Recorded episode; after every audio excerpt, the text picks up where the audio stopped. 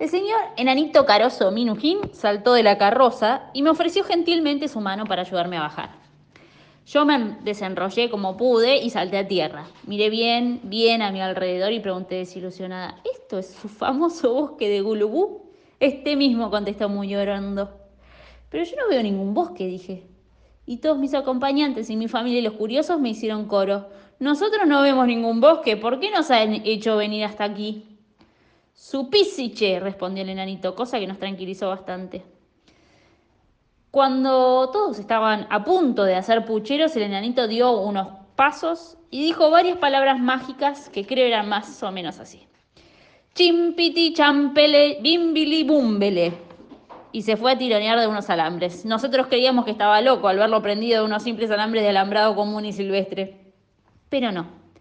No solo no estaba loco, sino que los alambres eran mágicos. Y en cuanto los tiró, ¡zápate! ¿Ustedes vieron esos libros sorpresas que cuando uno los abre aparecen las figuritas de pie? Bueno, igualito es el bosque de Gulubú.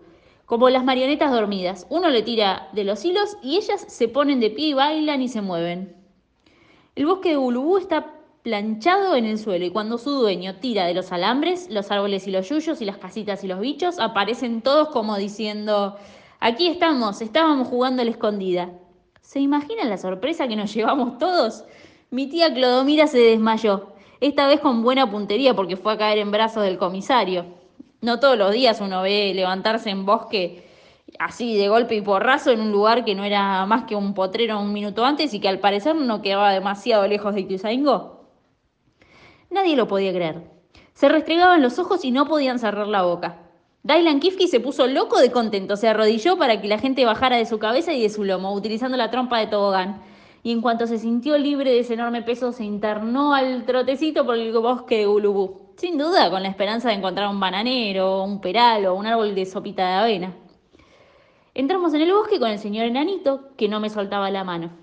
Me, explicó que cuando salía de paseo planchaba el bosque y lo dejaba acostado invisible para que no se lo robaran ni estropearan. Yo le comenté que tenía razón, que valía la pena cuidar bien un bosque tan hermoso. Porque debo decirles que el bosque de Bulubú no es un bosquecito cualquiera, no es un bosquecito de morondanga como dijo el abuelo.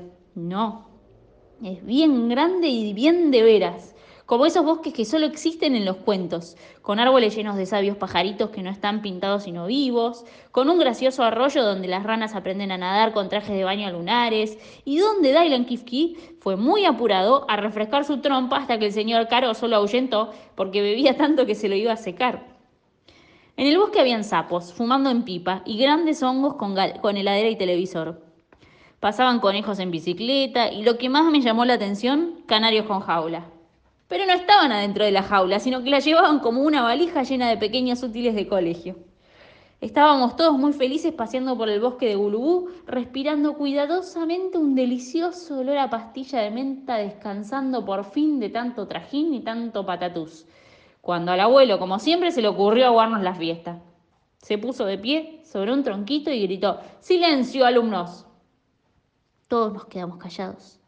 Cuando el abuelo comprobó que reinaba un silencio tan absoluto que hasta los pájaros estaban mudos y los canarios se habían detenido en la esquina del aire para escucharlo, dijo solemnemente, ya que hemos llegado a este bosque, luego de un largo y penoso viaje por peligrosas y desconocidas comarcas, inmediatamente voy a darles a todos una clase ilustrada de zoología y botánica. Se imaginan la gana que teníamos de ir a clase, ¿no? Mi hermano Roberto dijo, estamos fritos. Una vez más tuve que darle la razón.